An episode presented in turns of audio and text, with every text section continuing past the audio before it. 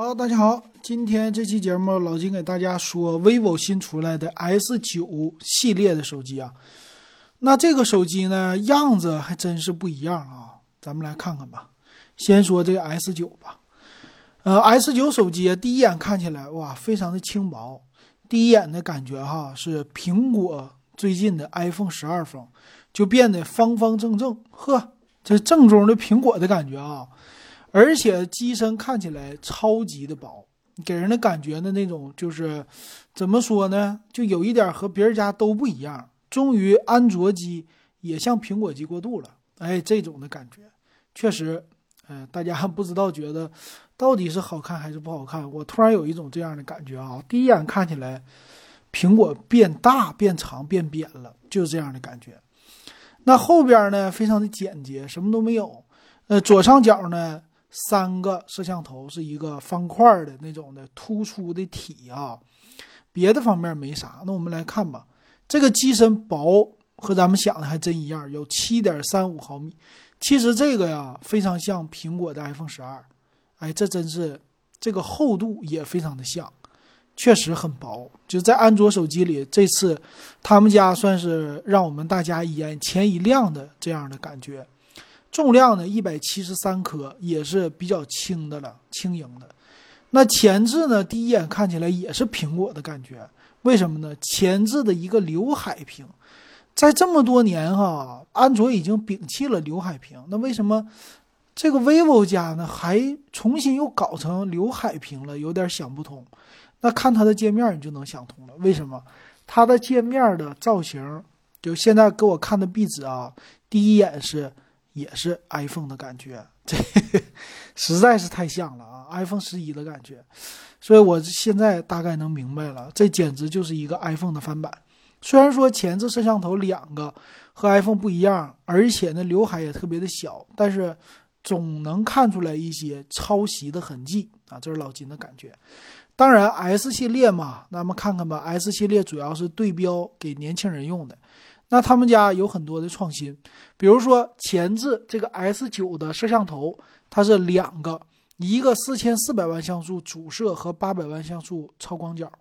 这四千四百万像素看起来是今年的一个前置的，算是旗舰级的配置了。啊，以前呢前置是三千两百万最多，但是今年呢，我们从魅族新锤推出来的十八的手机能看出来，前置了四千四百万。这就说明啊，这个已经别人家都有了，嗯，这个挺好的啊，可以说很多喜欢拍照的小姑娘很喜欢。那最有意思的是，他家在两边还内置了两个叫双极夜柔光灯，哎，这个可真是非常的少见啊！前置自拍灯，这也是 vivo 的胆儿挺大嘛，敢搞这个挺厉害。所以拍照呢，请大家放心了，尤其小姑娘啊。前置的各样的这个拍照能力都非常的强，自拍更加美丽。尤其这两个补光灯特别适合直播，对不对？哎呀，挺好。再来看前置还支持自动对焦，哎，这个手机不用来直播真的浪费了。还有什么功能呢？前置自拍支持什么三 D 霓虹光？因为有那两个摄像头了嘛，LED 的，它是可以给你照不同的颜色的光的，挺好。并且前置还有超广角，嗯，八百万像素的，但是拍照不会那么特别的清晰，但是自拍，啊，还有直播都会有好处。所以这手机看到这儿，我就觉得你应该买去用来玩直播，哎，非常好。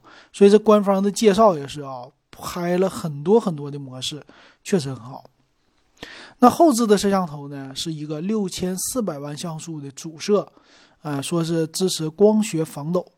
那另外呢，八百万像素超广角和两百万像素的微距，那这后面没有那么的特别旗舰哈，呃，拍夜景啊，拍什么的都非常的牛，并且支持视频的防抖，挺好啊。啊，官方说性能了，性能也很强，强在哪里呢？首发天玑幺幺零零的叫天玑一千一这么一个芯片，说是六纳米制程加六十万跑分啊，所以叫六六六。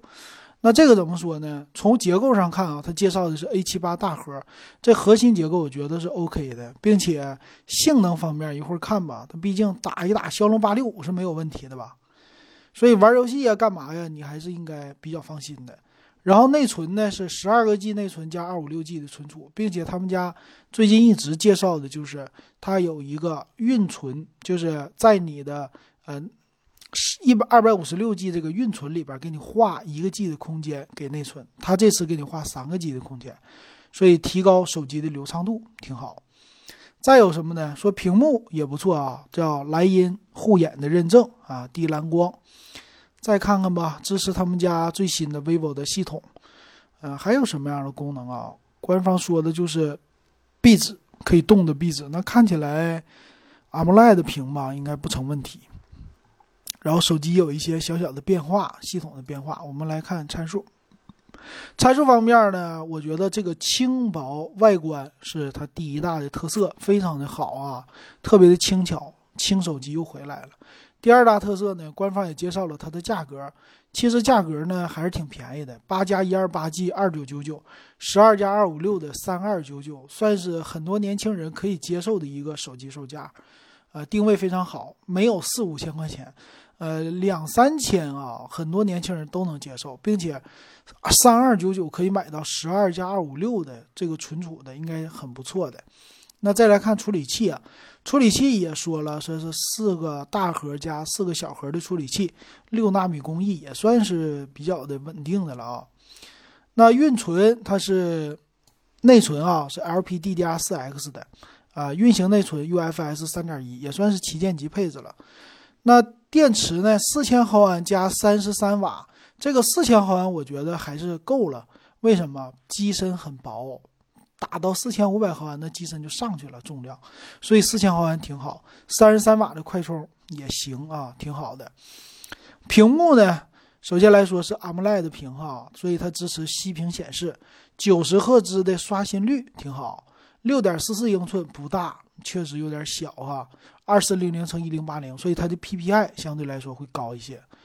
那摄像头呢？我觉得前置这个是最好的，四千四百万像素加八百万像素，定位非常的明确，我就是自拍，我就是直播。后边的呢，六千四百万的主摄和八百万像素超广角这两个搭配的使用吧，啊，主要是用六千四百万像素的主摄，这个超广角你不要对它有什么太大的期待，一个是畸变比较严重，再有一个也不怎么清晰。哎，就属于凑合事儿的吧，啊，有这么一个东西啊。其他方面呢，这是一个五 G 的手机，支持五 G 网，WiFi 方面应该是双频的，支持蓝牙五点二，但是 WiFi 六他家没有说，嗯，这一点可能有一些阉割吧啊。还有什么 Type C 的接口，耳机接口也是 Type C 的，再有各种感应器。售价方面呢，其实。二九九九的和三二九九，我建议直接差那三百块钱嘛，不差，你就上到三二九九就完事儿了。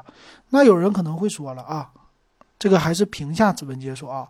有的人还会说了，那你看啊，前两天的呃 K 四零，红米家的 K 四零才卖到两千五，对不对？十二加二五六的版本，并且是麒麟的啊，不是麒麟，骁龙的八七零处理器，跟这个手机比，是不是？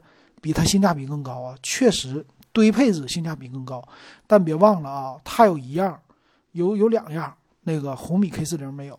第一个轻薄的机身，第二个前置的摄像头加这两个激光，所以它的俩的定位是不一样的。虽然说红米 K 四零更加有性价比，但是这个手机这回也是挺有特点的。也别忘了，它不光在网上卖，它线下也卖，所以线下还会留出来一些空间。但是跟他们家之前比呀，这个系列哈，用三千出个头的价格，我觉得不算贵，啊，其实喜欢这种轻薄的机身，又可以说年轻人我没那么多钱买不了 iPhone，或者我就想买安卓手机，还想要 iPhone 的外观，那这个手机现在来说是一个好的选择，我觉得挺好，可以买。行，那今天这个 S 九老金就给大家说到这儿，感谢大家收听还有收看。